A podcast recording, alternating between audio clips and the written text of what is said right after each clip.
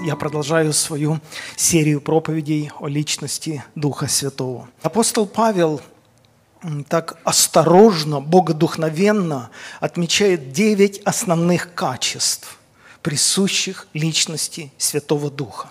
Он перечисляет их в послании к Галатам, и седьмым по списку качеством он называет качество верности. Все взрослые люди знают, что это большая редкость. У меня есть знакомый, который часто говорит, какова цена вопроса. То есть о чем бы мы ни говорили, все как бы сводится к деньгам. За все можно заплатить. И мы иногда улыбаемся с этого выражения, но также мы понимаем, что мы часто приспособленцы. Мы понимаем, что обстоятельства меняются, и мы как-то к ним подстраиваемся, чтобы как можно меньше ущерба было. Но верность – это какая-то стабильность в постоянном меняющемся мире. Христос сказал так, верный в малом, он и во многом верен – или в большом верен, в других переводах. Нам хочется немножко поспорить с Христом сказать, да что там придираться к копейкам, там, к граммам. Вот обратите внимание, целый ряд текстов библейских о весах, о том, что проклят человек, который обвешивает другого. Гири там, да, верные должны быть. И мы иногда э, вот думаем, да что там уже так к мелочам придираться, к минутам, к копейкам, к граммам каким-то к миллиграммам. Но с Христом лучше не спорить. Христос сказал, нет, нет, подожди. Если ты верный по характеру, по сущности, вот такой ты, то ты будешь верный всегда. Неважно, перед тобой большая задача, большая ответственность или маленькая, ты просто такой человек. И ты боишься пойти против себя, потому что ты нарушишь свою ДНК. Тебе некомфортно, ты ты боишься, что ты повредишь себе на каком-то глубинном уровне. Вот ты такой. И потому Христос и говорит, что жизнь состоит из мелочей. И если ты верный человек, ты будешь верным во всем, и даже в маленьком. А, о настоящих людях, которые проявляют верность в дружбе или в супружестве, о них и фильмы сняты, потому что это редкость по-настоящему – а, Редиард Киплинг написал стихотворение, которое назвал «Сотый». Я вам прочитаю его. «Бывает друг, — сказал Соломон, — который больше, чем брат. Но прежде чем встретиться в жизни он, ты ошибешься сто крат. 99 в твоей душе узрят лишь собственный грех, и только сотый рядом с тобой встанет один против всех ни обольщением, ни мольбой друга не приобрести. 99 пойдут за тобой, покуда им по пути, пока им светит слава твоя, твоя удача влечет, и только сотый тебя спасти бросится в водоворот. И будут для друга настежь всегда твой кошелек и дом, и можно ему сказать без стыда, о чем говорят с трудом – 99 станут темнить, гадая о барыше, и только сотый скажет, как есть, что у него на душе. Вы оба знаете, как порой слепая верность нужна. И друг встает за тебя горой, не спрашивая, чья вина. 99, заслыша гром, в кусты убечь норовят. И только сотый пойдет за тобой на виселицу и в ад. Конечно, последняя строка немножко смущает. Кажется, нет, но это уже неразумно, это уже слишком. Но я подумал, а Христос? А ведь Христос пошел в ад. И кто-то сказал очень хорошо, в рай мы заберем только тех людей, ради которых согласимся опуститься в ад.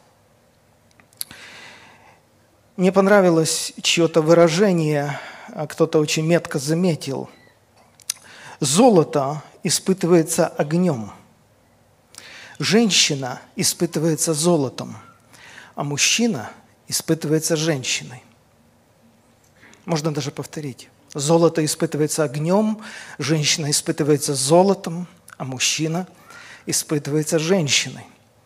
Особенно в день бракосочетания мы становимся друг напротив друга, и мы обещаем друг другу в беде или в радости, в болезни или в здоровье, в нищете или в богатстве.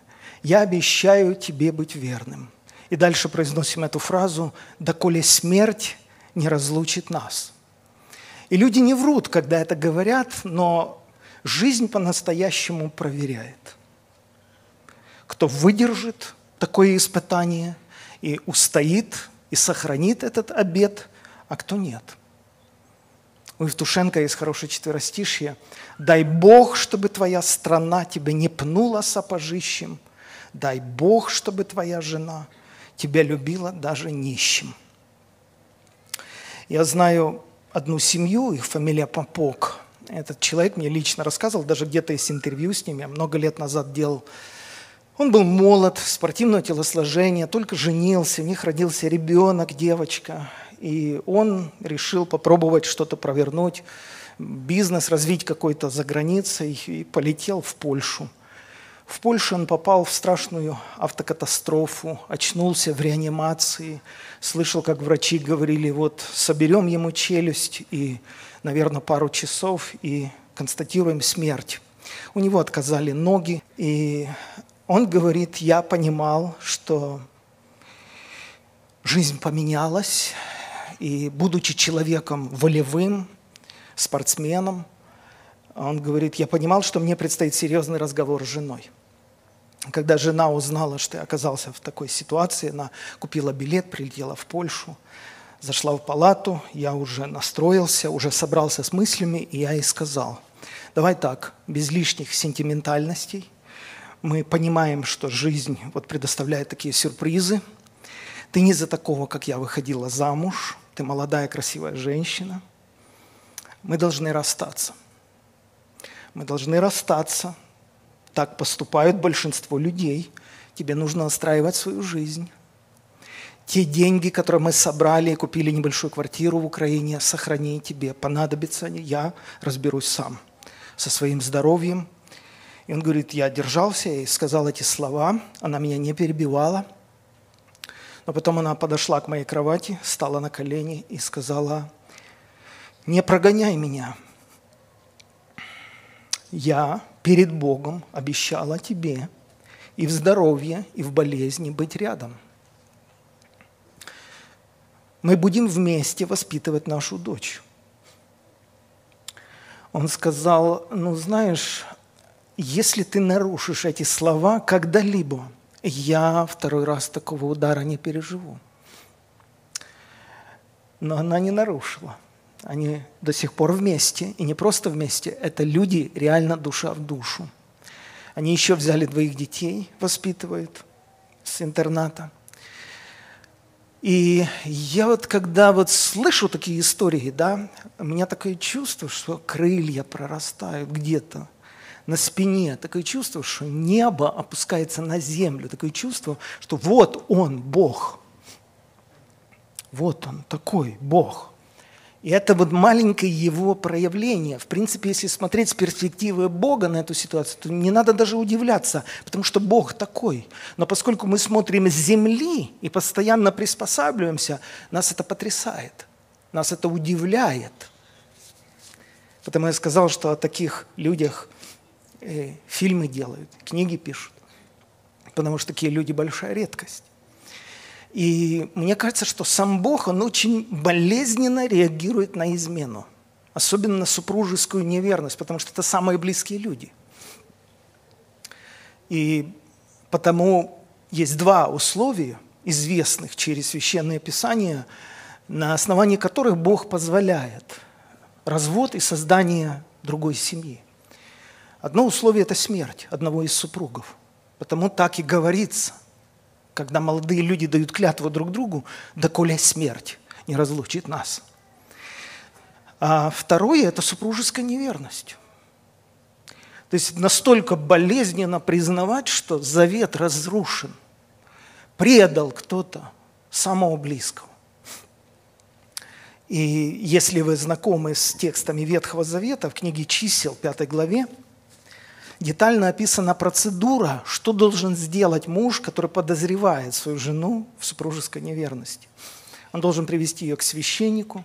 Священник возьмет воды, возьмет немного пыли из пола во святилище, бросит в эту воду и скажет, это вода проклятия.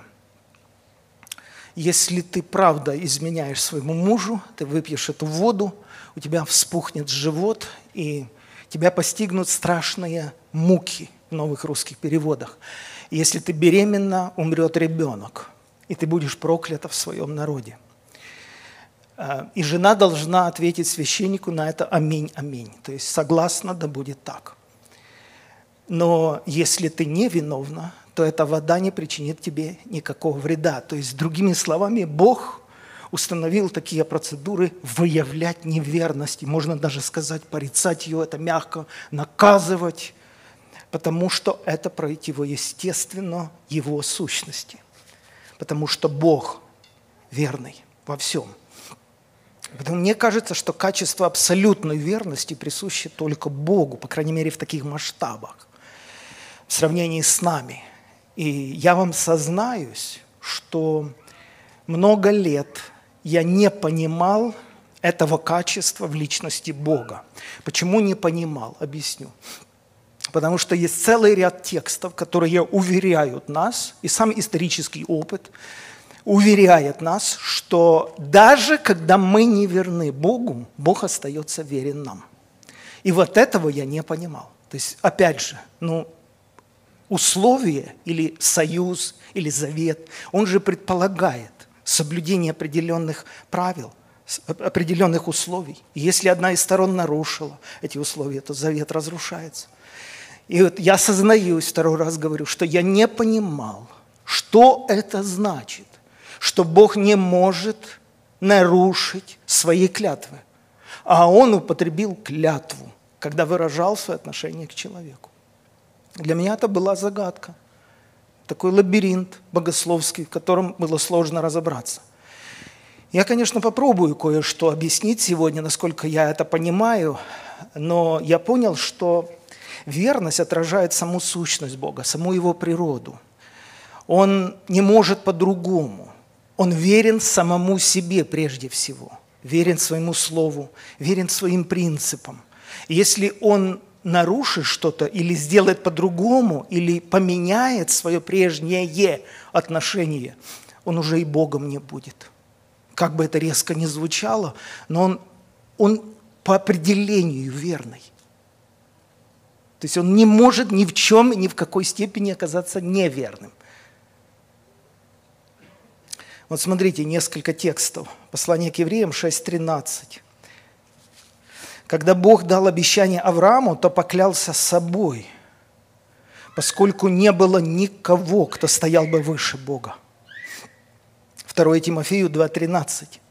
Если мы изменим Ему, в русском синодальном, если даже мы неверны, то Он все равно не изменит нам, так как Он не может изменить самому себе – здесь ты затихаешь, и как бы твоего интеллекта недостаточно. А как же это может так быть? Римлянам 3.3. Если некоторые, речь о еврейском народе, неверны были, то неверность их уничтожит ли верность Божию? Никак. Бог верен, а всякий человек лжив. Когда я думаю, там Петр отрекается. Но Бог не меняет свое отношение к Петру. В нем нет вот этого настроения. Самсон предает свое назарейство ради отношений с женщиной. Но со временем, будучи слепым, там вот, в таком унижении у филистимлян, он замечает, что у него отрастают волосы, не просто волосы отрастают, благоволение Божье возвращается, то назарейство, о котором Бог сказал еще матери его – что ты забеременеешь и родишь Назарея. Как спокойно, какие основы, какие пласты заложены, да? Вообще, с кем мы дело имеем? С Богом, который остается верным, несмотря на нашу неверность. Псалом 146, 5.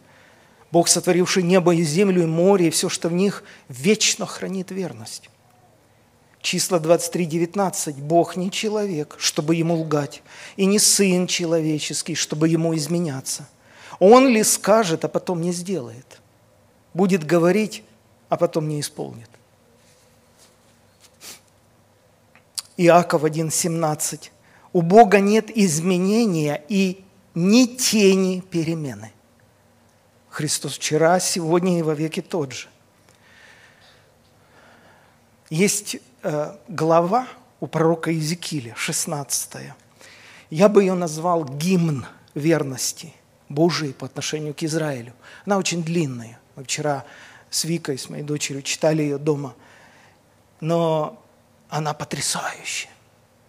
Я бы рекомендовал вам ее дома прочитать. Я ее коротко перескажу своими словами. Бог аллегорически называет Иерусалим ребенком, девочкой маленькой, которую, родившись, выбросили. В самом прямом смысле, как иногда в Индии выбрасывают, потому что это горе родиться девочкой. И вот в четвертом стихе написано так, это слова Бога через прока Иезекииля. «Иерусалим, в день твоего рождения некому было даже перерезать твою пуповину. Никто не посыпал тебя солью, никто не омыл тебя, чтобы ты стал чистым. Никто не обернул тебя в одежды, то есть никто тебя не спеленал. Я проходил мимо, я увидел тебя, лежащего там в крови, в русском синодальном брошенную на попрание – а в современном дрыгающего ногами. То есть ты умирал. Ты был покрыт кровью, и я сказал тебе, живи. Да, ты был покрыт кровью, но я сказал тебе, живи. И дальше Бог описывает, с какой любовью, с какой заботой, с каким огромным вниманием Он выхаживает эту девочку. И одевает ее, и кормит отборными яствами – и украшает ее, там прям перечислено все. И потом со временем он замечает, что ты уже повзрослела, и ты искала любви, тебе уже недостаточно было этих всех погремушек. Ты хотела внимания, любви, ты хотела кому-то принадлежать. И я вступил в завет с тобой и назвал тебя моею. Дальше 15 стих, очень тяжелый, роковой такой поворот. Но ты понадеялась на красоту свою – засмотрелась в зеркало, пользуясь славою Твоей, стала блудить и расточать блудодейство Твое на всякого мимоходящего, отдаваясь Ему. Мне даже стыдно будет читать, как Бог там описывает ее. Но Он просто показывает, насколько ты низко опустилась. Конечно, это аллегорический язык, повторяюсь, то есть там речь идет об окружающих народах, о соседствующих народах. Там он перечисляет и вавилонян, и египтян, и ассирийцев. И ну, как бы вы же евреи, я же вас избрал, чтобы ты, Израиль, был моим собственным народом из всех народов, которые на земле. А вы постоянно через забор заглядываете, а вам постоянно хочется гуляний, праздников, вот этих всех капищ. Вам всегда там интересно. То есть измена, измена, ты неверно. Есть такой псалом, сейчас не вспомню, какой псалом именно у Давида, но там есть потрясающие тексты. Там Дух Божий упрекает Израиля, что ты был неверным Богу духом своим. То есть в самих недрах измена. Постоянно что-то хочешь выиграть. И дальше 33 стих Иезекииля, 16 глава. Бог говорит, всем блудницам дают подарки. Ну, имеется в виду за ее услуги – а ты сама давала подарки твоим любовникам. Ты подкупала их, чтобы они со всех сторон приходили к тебе блудить с тобой. У тебя в блудодеяниях даже было что-то противоестественное. Не за тобою гонялись, а ты давала подарки. То есть он говорит, как можно так низко опуститься? Уже дальше некуда. И, конечно же, Бог допускает, Он говорит, хорошо, я раздену тебя, Твои все любовники увидят твою наготу, и там образно имеется в виду, я отдам части твоих территорий врагам. И ты поймешь, что когда тебя растащат, разграбят, ты никому не нужна, кроме меня. Ты никому не нужна, кроме меня. И заканчивается этот гимн Божьей верности такими словами. «Но я восстановлю мой завет с тобою, и ты узнаешь, что я Господь, что только я так могу поступить». Для того я это сделаю, чтобы ты помнила и стыдилась, и чтобы впредь нельзя было тебе даже рта открыть от стыда. А в другом переводе тебе будет так стыдно, что ты потеряешь дар речи. Когда я прощу тебе все, что ты сделала, говорит Господь Бог, потому что я муж твой или господин твой. Вот я пытаюсь теперь суммировать это все, собрать и как-то объяснить. И мне так кажется, по крайней мере, складывается такое впечатление, что Бог, связав себя обетом верности, при неверности людей выискивает вот эти всякие ходы, всякие пути. Как же все-таки остаться с этим неверным народом, с этим неверным обществом? Потому что он связал себя клятвой. И он не может быть неверным, а мы неверны. И потому же в 11 главе послания к римлянам апостол Павел – уже пишет, что Бог не отверг народ свой. Ну, кажется, хорошо. Как же Бог может не отвергнуть Израиля, если Израиль отверг Бога в лице Иисуса Христа? Ну да, там единицы, можно сказать, ну десятых, ну сотни уверовали, но общество в целом, народ же в целом отказался признать в лице Христа Сына Божия. Так вот, что интересно что Павел именно так и объясняет вещи. Он говорит, Бог не отверг народа своего, я же израильтянин из колена Вениаминова. Ага, значит, он показывает на себя, который уверовал во Христа. Показывая на себя, он говорит, но меня же не отверг, а я же израильтянин. И дальше он говорит об Илии, здесь же в этой главе 11. И говорит, точно та же история была с Ильей пророком. Илья сказал, остался я один, и души мои ищут. Бог ему сказал, ну, во-первых, не ты один, еще и семь тысяч других, которые я, кстати, сам себе сохранил, сберег. И Павел опять, ссылаясь на историю с Ильей, при страшном отступлении Израиля во времена Ильи и царя Ахава, говорит, не отверг Бог народа своего, которого он наперед знал. Я посчитал, что 7 тысяч в то время, 7 тысяч вот тех верных, которые евреи, разумеется, но они остались верными Богу, это приблизительно одна четвертая часть одного процента населения. Приблизительно четверть одного процента всего населения Израиля. Но Павел – Именно эту мысль доказывает, что Бог свой народ не отверг. То есть он имеет в виду, что если бы Бог нарушил свою клятву, обиделся, там, не знаю, вознегодовал, то он бы стер этот народ с лица земли и все. Но не отверг Бог народа своего. Более того, э, в книге Иеремии, 31 главе, есть потрясающий текст, где Бог говорит, обратите внимание на Луну, на Солнце, на звезды, и говорит следующее. «Потомки Израиля – никогда не перестанут быть народом. Это случится только если я потеряю власть над солнцем, луной, звездами и морем. Какие гарантии? Повторяюсь, при нашей неверности. Вот с каким Богом мы имеем дело. Потому Павел там же в 11 главе продолжает. Хотя бы сыны Израиля были числом, как песок морской. Только остаток спасется, но спасется. Поэтому он говорит, весь Израиль спасется, и некоторые богословы это заводят как бы в тупик такой, так весь или остаток. Он говорит, отступление произошло от части и до времени отчасти. Но всегда будут люди. И потому Бог даже Давиду, помните, много раз он говорит, ради Давида раба мою, ради того, что я пообещал, что не прекратится муж, сидящий на престоле. А там такие негодяи, такие мерзавцы встают. Ты не знаешь, как вырулить из ситуации, но ты же слово дал. И вот он ищет, потому что он верный, потому что по-другому не может.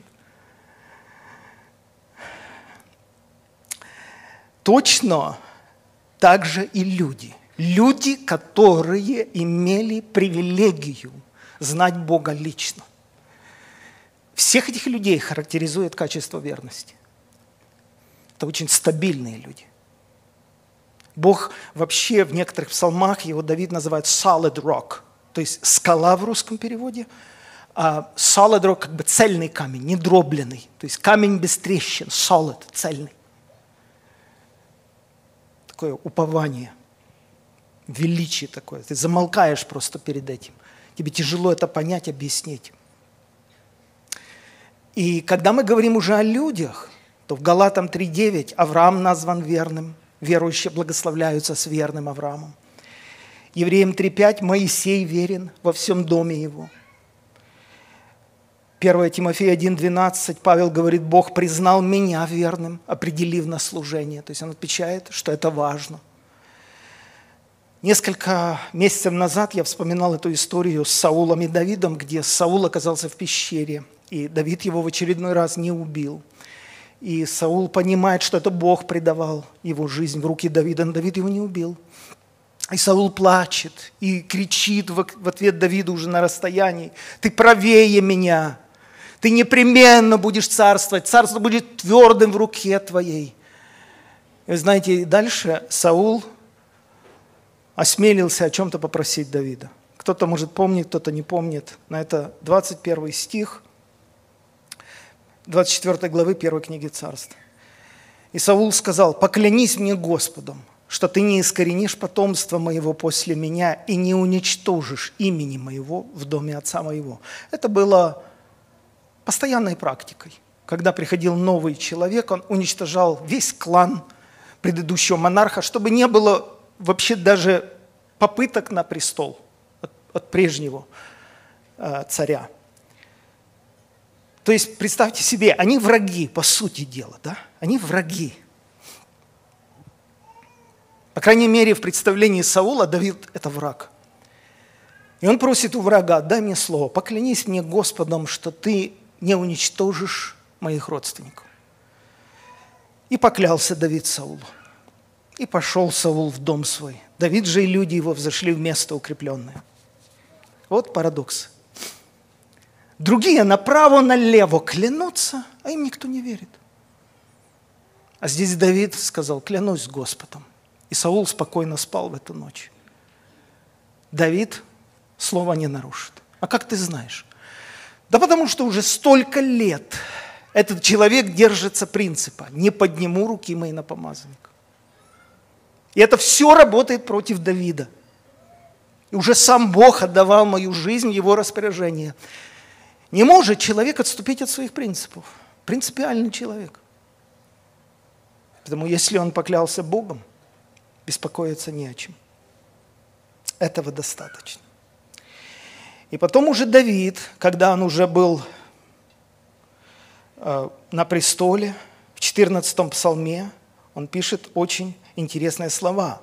Он называет 11 условий, по которым человек может быть допущен в присутствие Божье.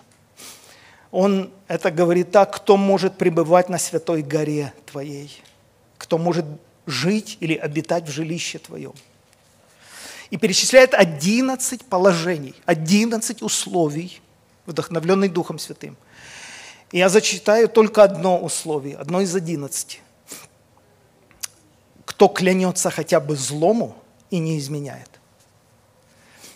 А, сложно в синодальном, а в других переводах имеется в виду, кто клятву хранит, пусть даже себе во вред. То есть, кто хранит клятву, даже если это тебе во вред. Такой человек никогда не приткнется. Какие гарантии? Какие гарантии, что такой человек никогда не споткнется? Ну, потому что Бог такой. Потому что люди, которые ведут себя таким образом, они вызывают Божье благорасположение. В историю вошел один необычный человек по имени Кэмпбелл. Это был британский капитан. И во время Первой мировой войны он со многими другими э, солдатами попал в плен. Повторяюсь, это была Первая мировая война. Когда он был в лагере для заключенных, он узнал, что его мать при смерти. И он решается написать письмо Вильгельму II, это последний германский император, с просьбой, смешной просьбой, отпустить его из лагеря военнопленных, чтобы он успел увидеть мать.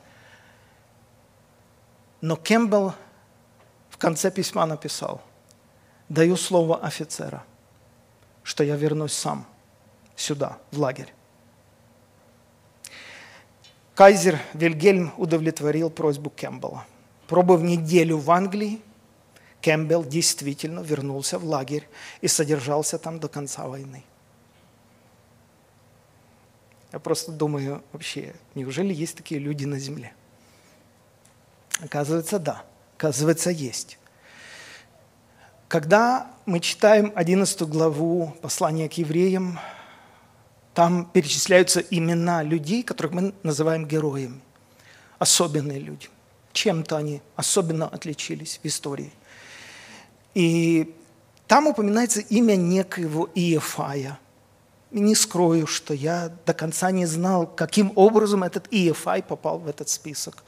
Потому что другие люди там, ну, довольно известные личности в истории Израиля. Но кто же такой Иефай? О нем очень скудно написано в книге Судей, но все-таки достаточно информации, чтобы понять, почему Иефай попал в этот список. Так вот, чтобы сокращать время, история такова, что этот Иефай родился от блудницы. Отца его звали Галаад, а вот матери никто не знал. И у Галада, разумеется, была жена, которая родила ему других сыновей, когда сыновья выросли, поскольку они знали или узнали, что Иефай – незаконно рожденный ребенок, они его прогнали, выгнали, не просто из дома, а из города. И он убежал. Но развязалась война с аммонитянами, и старейшины этого города решили выбрать лидера, который бы возглавил военную операцию против аммонитян – и представьте себе, среди всех кандидатур все заговорили об Иефае. Значит, это необычный человек. Им было очень стыдно направить делегацию к этому Иефаю в другой город, куда он убежал. Город, забыл, как называется, Тов. И они пришли к нему и просили от имени всего народа, вернись и помоги нам выиграть войну над аммонитянами.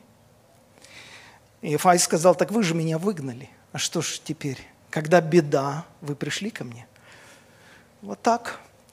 Все так хотят, все так просят. Мы представляем интересы народа. И Ифай соглашается, он приходит с ними снова сюда, и они все народно, публично демонстративно признают его лидером и дают определенный обет, что когда будет выиграна война, Иефай останется их вождем уже показательно, но все еще неизвестно, кем же был этот человек, что люди согласились на такое унижение, лишь бы он возглавил их сопротивление аммонитянам.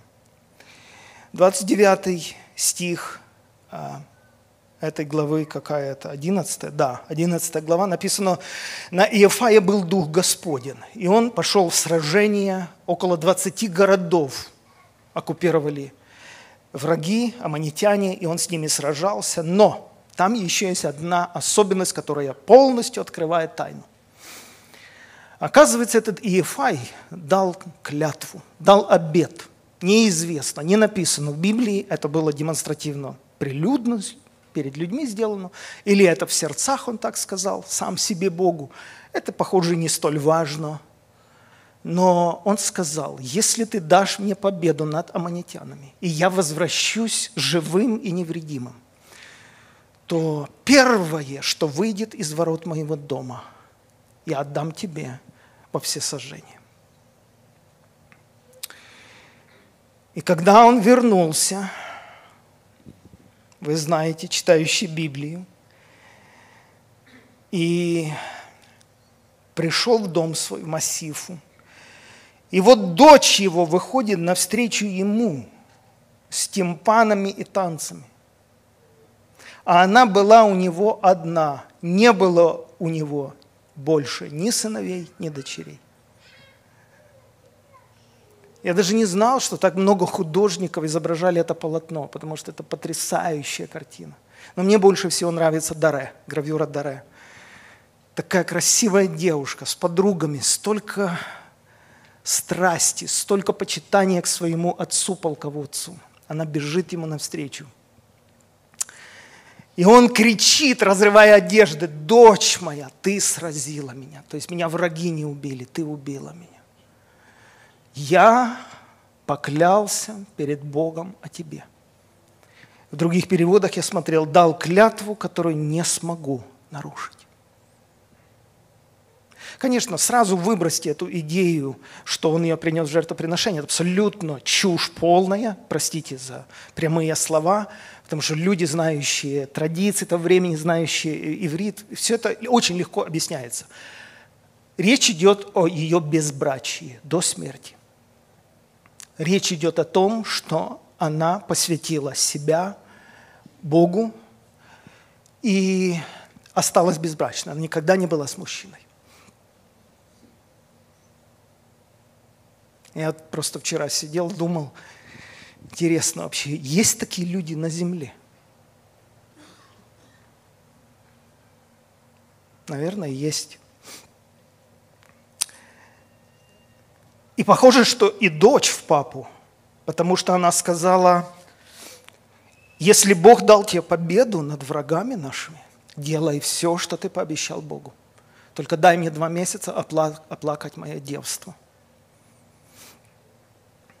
и так и было. Она вернулась сама. Через два месяца он посвятил ее Господу, и она никогда не вступила в брак.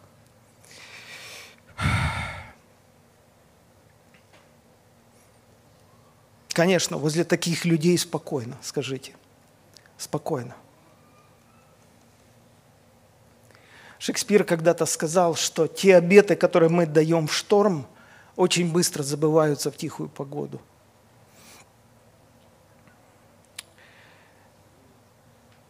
Я слышал рассказ одного человека о его отце. Его отец был верующим и отбывал тюремное заключение за отказ от присяги. Э, вместе с его отцом сидели в заключении еще 14 других мужчин. Власти не препятствовали им собираться там для молитвы, общаться, но развязалась Вторая мировая война.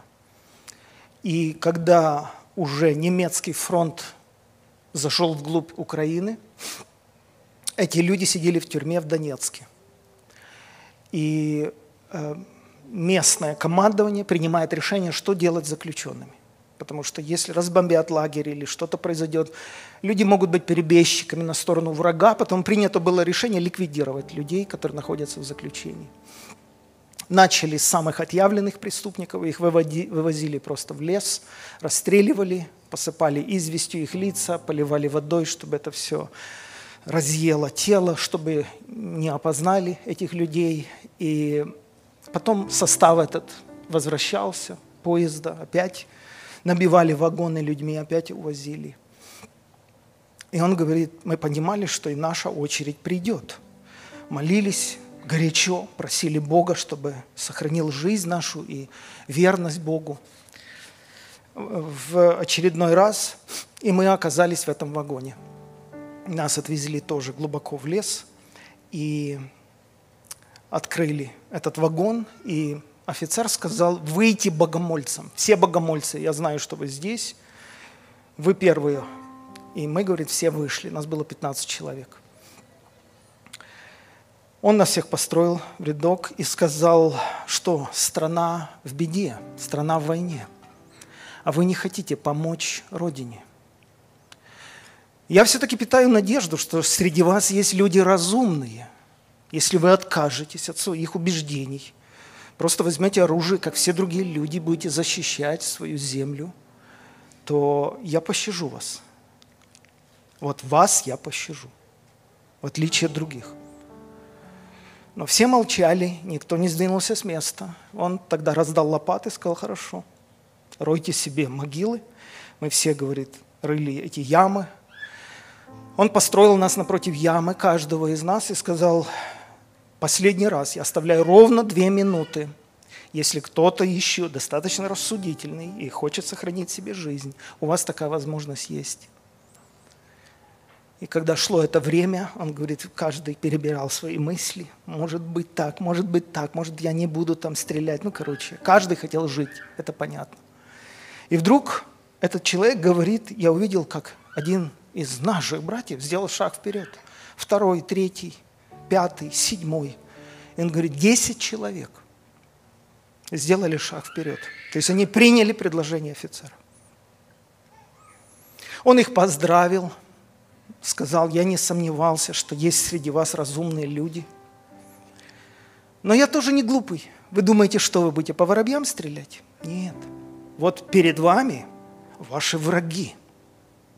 Вот вы были братьями, а сейчас это ваши враги и враги нашей Родины. Поэтому задание номер один – расстрелять этих людей. И сделайте это вы. Тогда вы докажете, что вы действительно не кривите душой – и он каждому из этих людей раздал винтовку, поставил нас напротив, их поставил напротив нас и приказал выстрелить. Не верилось, что это может произойти. Мы сейчас вместе молились, мы ямы рыли, мы вместе Богу молились. Не может этого быть. Но эти люди выстрелили.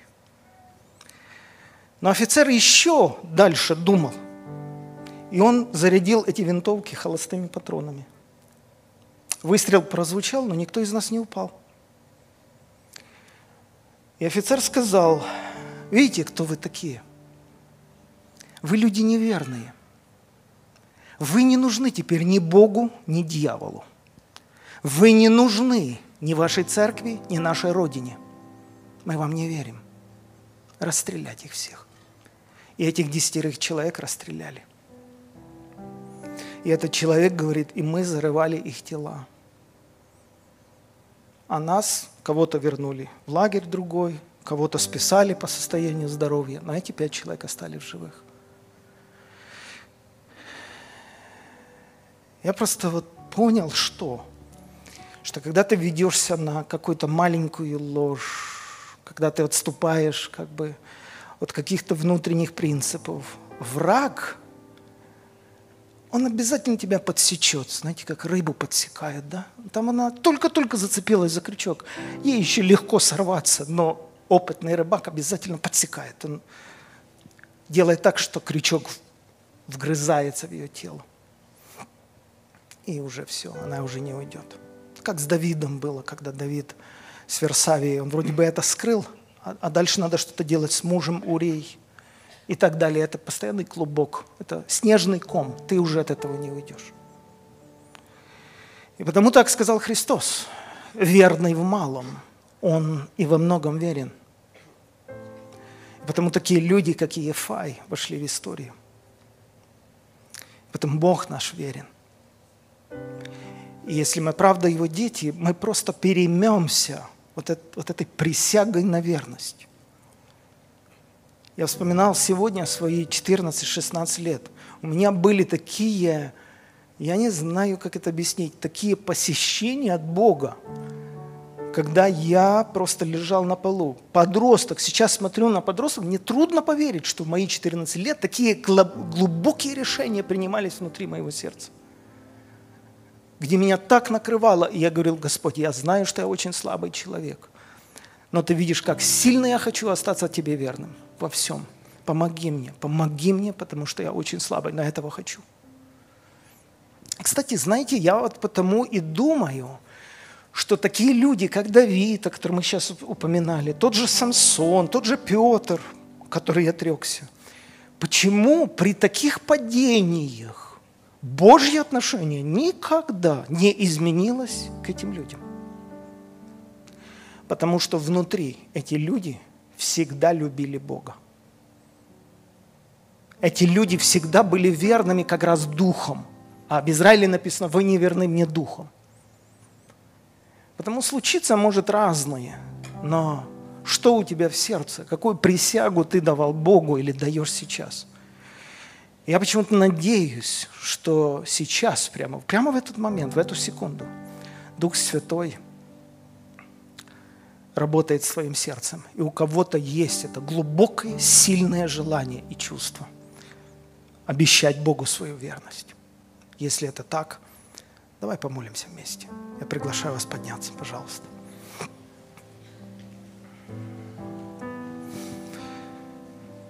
Итак, в заключение еще раз, да. Главные выводы. Бог верен. Кто-то может сказать аминь. Бог верен, верен себе. От себя отречься не может. Никогда, ни при каких обстоятельствах Бог не изменит своему слову и своим принципам. И это служит гарантом стабильности нашего мира –